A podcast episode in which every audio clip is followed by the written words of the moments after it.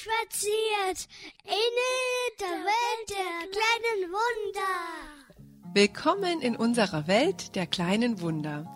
Schön, dass ihr heute dabei seid. In unserem Podcast geht es rund um Frühgeborene, ihre Besonderheiten, unseren Alltag und unseren ganz speziellen Mama-Themen mit diesen tollen kleinen Menschen. Unser heutiges Thema ist eines, mit dem wir uns zwangsläufig irgendwann auseinandersetzen mussten. Es geht um die Beantragung bestimmter Sozialleistungen, insbesondere Pflegeleistung und die Feststellung der Schwerbehinderung. Dem einen oder anderen wird es jetzt schon mal über den Weg gelaufen sein, andere werden sich jetzt fragen, was soll ich damit? Das betrifft mich nicht. Bei vielen von euch wird das vielleicht hoffentlich auch so sein, nämlich dass euer Kind ohne Nachwirkungen seiner zu frühen Geburt gesund und munter euer Leben daheim auf den Kopf stellt. Wir glauben aber, dass viele gar nicht wissen, was es im rechtlichen Sinne bedeutet, schwerbehindert oder pflegebedürftig zu sein und dass es sich lohnt, sich damit auseinanderzusetzen. Und deshalb wollen wir die heutige Sendung nutzen, einen Überblick über diese Themen zu geben, welche Ansprüche ihr bzw. euer Kind haben und wo ihr euch auch Hilfe holen könnt. Denn es gibt eine Menge an Unterstützung, man muss eben nur wissen, wo. Und dann ist es trotzdem nicht ganz leicht, den ersten Schritt in dieser Sache zu gehen, denn da spielen ja auch die Gefühle und die Gedanken eine nicht ganz unbedeutende Rolle. Ganz klar, wir machen hier keine Rechtsberatung, sondern wie immer, wir erzählen darüber, wie wir damit in Berührung kamen und welche Hilfen wir nutzen. Wir wünschen euch viel Freude und gute Erkenntnisse mit unserer heutigen Folge. Los geht's! Hallo Eva. Hallo. Heute haben wir uns ja ein ganz besonderes Schmankerl-Thema überlegt. Es geht um Schwerbehinderung und Pflegebedürftigkeit. Äh, das bringt man jetzt so romantischerweise nicht gerade unbedingt mit Babys in Verbindung. Mm, und äh, wir haben aber ja auch darüber gesprochen und empfinden das als super wichtig, sich so früh wie möglich es nur geht, äh, damit auseinanderzusetzen, weil einem da halt auch sehr viel entgehen kann. Kannst du dich erinnern, wann du das erste Mal damit in Kontakt gekommen bist? Ja, das war schon im Krankenhaus. Ähm, da wurden wir von verschiedenen Leuten, von Ärzten und Schwestern, Pflegepersonal darauf hingewiesen, dass es doch sinnvoll wäre, Behindertenausweise zu beantragen. Wir haben das damals total weit von uns gewiesen, denn unsere Kinder waren für uns ja nicht behindert, sondern eben nur zu früh geboren. Und ich kann mich auch erinnern, dass ich in der Zeit ein Gespräch mit einer Mutter hatte, das wahrscheinlich auch so ein bisschen gefährliches Halbwissen war. Die hat nämlich gemeint, dass der Behindertenausweis in diesem gelben ärztlichen Untersuchungsheft eingetragen werden würde oder da drin ist irgendwie, ich weiß nicht mehr genau, wie sie es formuliert hat. Und dieses Heft müsste man dann bei der Einschulung vorlegen. Und wenn dann da eben so ein Behindertenausweis drin wäre, dann dürften die Kinder nicht in die Regelschule gehen. So, also äh, wie gesagt, gefährliches Halbwissen, das stimmt alles so nicht, kommen wir gleich nochmal drauf. Aber das hat mich darin nur bestätigt, dass dieser Gedanke, Behindertenausweis zu beantragen, für mich noch völlig abwegig war. Äh, ja, also bei uns war das auch so. Ich glaube, wir hatten sogar das erste Mal den Tipp bekommen mit der Entlassung beim ähm, Pflegeüberleitungsgespräch. Und ähm, ja, ich, die, die hat das dann so gesagt, äh, Behindertenausweise beantragen. Und ich habe das erstmal mh, zur Kenntnis genommen und habe gedacht, das machen die immer so, das ist Standard und das brauchen wir erstmal nicht. Wir gucken jetzt, wo geht die Reise hin. Und zweitens lohnt sich eh nicht. Viel zu viel Aufwand für keine Ahnung welche Leistung. Da gibt's sowieso nicht viel und ich habe das dann auch wieder vergessen, als wir daheim waren. Da waren ja auch erstmal ganz andere Sachen spannend. Und ähm, wir haben das dann erst 2013, also nach dem ersten Geburtstag, beantragt. Krass, bei uns war es sogar noch später. Wir haben den Antrag erst gestellt, als die Jungs zwei, knapp zwei waren, also kurz bevor sie in die Kita kamen. Das war eine integrative Einrichtung. Okay, das ist ja dann ganz schön spät gewesen. Mhm. Also warum war das so? Wusstet ihr es nicht oder? Doch, ähm, wir wurden auch nach, den, nach der Krankenhauszeit von unterschiedlichen Leuten darauf angesprochen. Ähm, also eben zuerst im Krankenhaus, später dann auch im oder, oder beim oder vom Kinderarzt. Ähm, dann hat mein Steuerberater uns darauf angesprochen, der eben über die steuerlichen Vorteile Bescheid wusste und eben auch gemeint hat, dass sich das lohnt. Jedes Mal, wenn wir zur Kontrolle in die Entwicklungsambulanz in der Klinik gegangen sind, hat uns wieder ein Arzt darauf angesprochen. Und ähm, das letzte Mal dann eben die Amtsärztin, die diese Voruntersuchung gemacht hat, als sie in die Kita sollten. Genau. Und die hat dann eben vor allem, also auch andere, aber sie vor allem hat auch nochmal ganz klar gemacht, dass das mit diesem gelben Heft und dem, der Schule und so überhaupt gar nicht stimmen würde ähm, und hat eben auch auf die Vorteile nochmal hingewiesen. Ja, und warum habt ihr dann so lange gewartet? Also warum habt ihr es nicht vorher beantragt? Naja, das war schon so eine innere Verweigerung. Also ich habe ja gerade eben schon mal gesagt, für uns waren die Kinder oder sind die Kinder ja nicht behindert. Wir sprechen auch nicht von behinderten Kindern, ähm, sondern also diese Entwicklungsverzögerung und auch die körperlichen Einschränkungen ähm, bezeichnen wir eben halt halt so nicht. Aber wir haben uns dann irgendwann doch drauf eingelassen, weil wir uns entschieden haben, das Ganze als Hilfestellung zu sehen und nicht als Stempel hm. oder als Label oder so. Es braucht halt einfach irgendwie einen Begriff dafür. Ähm, und der ist halt der Begriff der Behinderung, dass man das Ganze irgendwie so ein bisschen einsortieren kann, was da an Hilfeleistungen ähm, darunter fällt. Und der Begriff der Behinderung ist in Deutschland halt nicht positiv konnotiert vielen anderen Ländern wahrscheinlich auch nicht. Aber am Ende muss ich doch für mich schauen, habe ich Nachteile davon? Also jetzt speziell vom Behindertenausweis. Und bisher habe ich keinen einzigen feststellen können. Oder haben wir Vorteile dadurch? Und davon, finde ich, gibt es tatsächlich viele. Ja, das stimmt. Also für mich persönlich ist die Begrifflichkeit nie so ein großes Thema gewesen. Liegt vielleicht daran, dass ich selbst im Sozialversicherungsbereich auch tätig bin und weiß, dass es eben rechtlich Definitionen benötigt, damit unser Sozialsystem auch greifen kann und ähm, Hilfen anbieten kann. Und ähm, wir haben uns, oder ich vor allem, habe mir auch immer gesagt, ähm, dass nur weil das jetzt so ist und vom Amt bestätigt, ändert das ja nichts an meinem Kind oder wie ich ihn sehe. Ähm, ich glaube aber, dass es da vielen eher so geht wie dir oder wie euch und die deshalb einfach auch auf Leistungen verzichten und die dann nicht beantragen. Genau, aber es gibt eben unglaublich viel Unterstützung. Also wir zum Beispiel nutzen die steuerliche Ermäßigung. Ähm, das macht mein Steuerberater, genau weiß ich die Details gar nicht muss ich, glaube ich, auch nicht wissen, weil der hat es voll im Griff. Aber was wir vor allem merken, ist zum Beispiel der öffentliche Personennahverkehr, ÖPNV. Wir haben zwei Kinder mit Berechtigungsschein, also mit Behindertenausweis und mit Berechtigungsschein, mit Wertmarke. Das heißt, mein Mann und ich können beide als Begleitpersonen umsonst mitfahren. Wir fahren also in der Summe zu viert komplett kostenfrei im ÖPNV, also im Nahverkehr. Das ist hier die Straßenbahn oder auch der Bus oder so. Aber das gilt ja auch bei der Deutschen Bahn im Regionalverkehr. Ähm, wir haben das jetzt gerade diesen Sommer gemacht.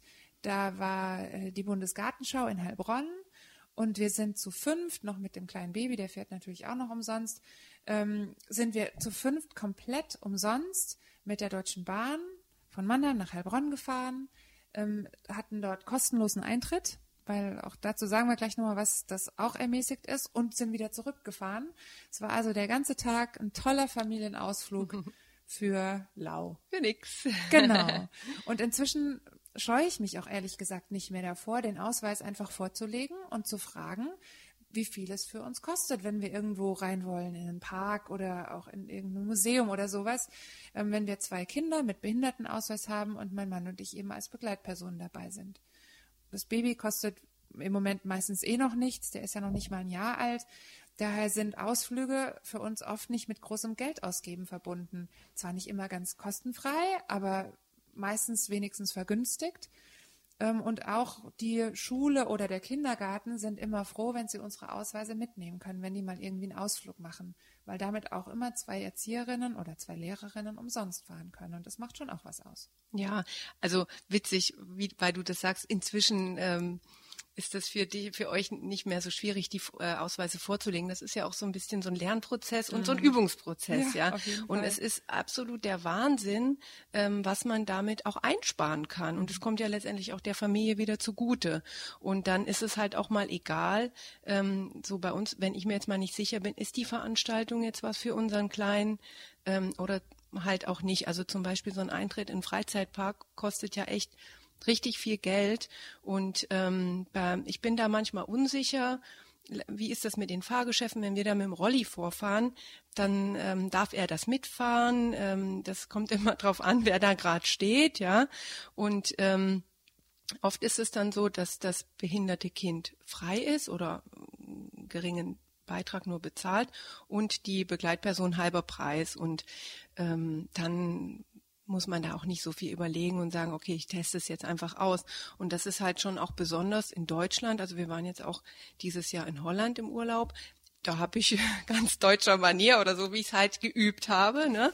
Genau. immer mal wieder gefragt, ja, wie ist es, Behindertenausweis? Da gab es keine Ermäßigung. Also entweder gibt es das da nicht, ich habe mich da jetzt nicht weiter informiert, oder ähm, ich habe einfach die falschen Leute gefragt oder an falscher Stelle auch. Mhm. Aber nur mal zum Vergleich. Ne? Jetzt sind ja schon einige Stichworte gefallen zum Thema Behindertenausweis. Jetzt äh, ist es ja äh, nicht so, dass wir da nicht unsere Hausaufgaben gemacht haben. Jetzt erzähl doch mal die ganzen Fakten, Rita. Du hast ja mega viel dazu recherchiert. Ja, ich versuche das mal. Also es ist ein, sehr umfassendes Thema und kann man jetzt auch nicht alles ansprechen, aber was für uns wichtig ist und was wir halt denken, was gerade ähm, für die Frühcheneltern und Familien wichtig ist. Also ich finde es erstmal wichtig ähm, zu, zu erläutern, was ist dann Behinderung und Schwerbehinderung im rechtlichen Sinne. Weil du hattest ja auch gesagt, ach, ihr hattet da Probleme mit der Begrifflichkeit. Das ist ja auch in Deutschland ähm, ja auch nicht so schön behaftet.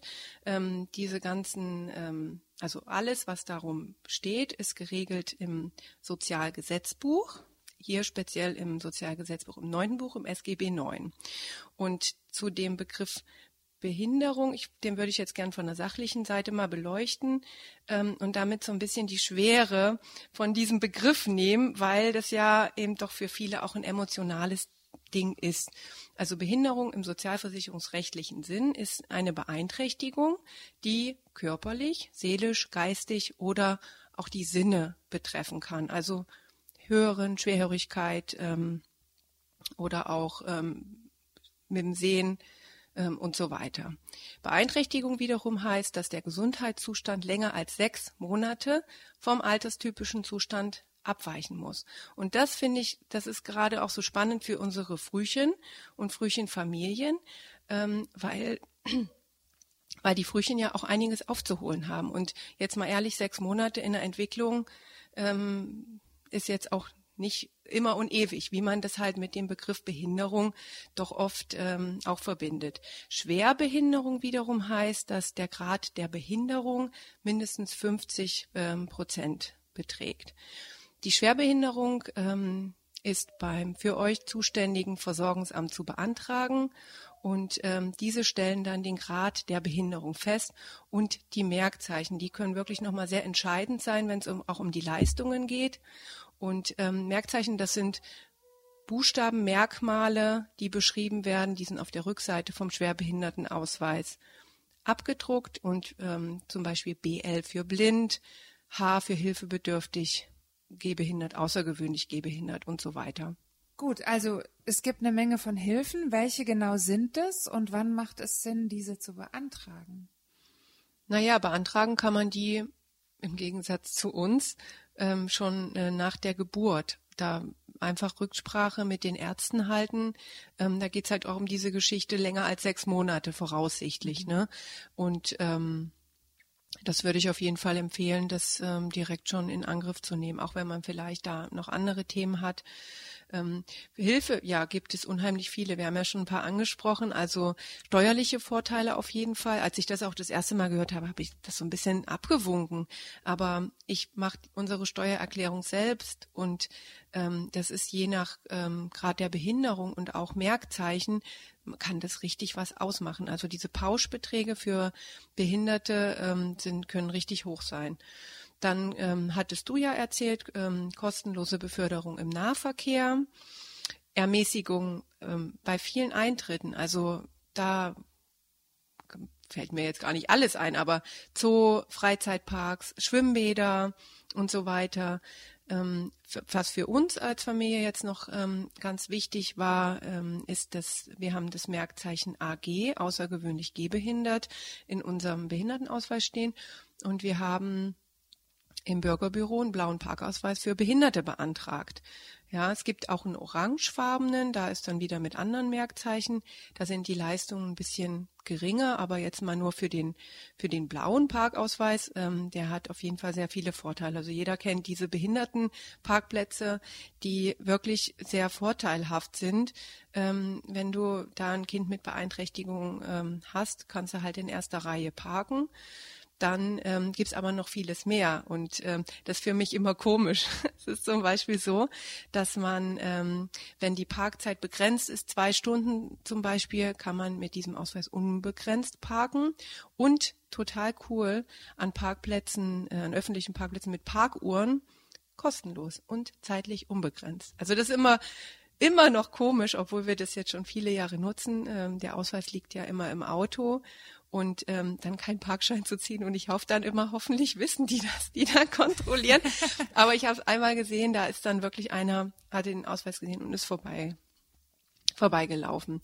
So, dann haben wir auch ja, es hat auch ein bisschen gedauert. Es war auch wieder so ein Ding, wo ich dann so an unsere Nachbarn gedacht habe. Aber wir haben eine sehr angespannte Parkplatzsituation bei uns und äh, haben uns dann auch dazu entschlossen, einen eigenen Behindertenparkplatz vor der Tür zu beantragen, ähm, weil es einfach gerade ja abends oder generell sehr schwierig sein kann. Und wenn du dann da mit deinem Kind kommst, was halt nicht so mobil ist, ähm, das haben wir dann, da haben wir uns dann wirklich auch schweren Herzens irgendwann dazu entschlossen. Und ähm, was mir jetzt gerade noch einfällt, das ist jetzt so ein bisschen wieder eine andere Ecke als das, was wir eben hatten, aber es gibt zum Beispiel auch ähm, besondere Vorteile bei Leistungen der Krankenkasse ähm, bei bestimmten Merkzeichen, also AG, ja, AGH zum Beispiel, ähm, kann man sich oder kann man ähm, Fahrkostenerstattung bei ambulanten Fahrten auch beantragen. Die sind sonst keine Leistung der Krankenkassen, die kriegt man sonst nicht, nur für stationäre Fahrten. Aber wer halt ähm, da einen Schwerbehindertenausweis mit entsprechenden Merkzeichen hat, der kann das beantragen. Es sind für diese Fahrten auch Zuzahlungen zu leisten. Deswegen kommt da manchmal nichts bei rum. Also da braucht jetzt keiner denken, oh Gott, da sind jetzt schon so und so viele Hunderte von Euro ähm, entgangen. Aber es macht auf jeden Fall Sinn, da mal nachzufragen bei der Krankenkasse. Ähm, ihr wisst ja auch, was habt ihr für Fahrten, wie weit sind dann auch die ähm, Ambulanzen entfernt ähm, und so weiter. Und das sind dann halt alle Leistungen, die ambulant auch von der Krankenkasse erbracht werden. Therapien, auch ähm, Ärzte, auch bei Hilfsmittelversorgung etc. Ja, also auf jeden Fall mal nachfragen, ob da auch was erstattet werden kann. Krass, das wusste ich zum Beispiel noch gar nicht. Hast du das denn schon mal gemacht? Nee, habe ich noch nicht gemacht. Okay. Also das wird, ähm, wir haben sehr kurze Wege da für unsere ähm, Fahrten und das wird einfach die Zuzahlung würde das fressen. Das ist ähm, nochmal interessant. Also es, auch wenn da eine Zuzahlung erhoben wird und man keine Erstattung bekommt, kann das trotzdem oder wird das alles auf die Höchstgrenze, auf die Befreiungsgrenze angerechnet. Also wer da ähm, das auch bei der Krankenkasse sowieso beantragt oder da vielleicht kurz darunter ist, ähm, da ist das nochmal interessant. Okay, krass. Das sind jetzt schon wieder unglaublich viele Informationen. Mein altes Hirn kann sich das nicht mehr alles merken. Ähm, wo findet man die Infos im Netz? Hm.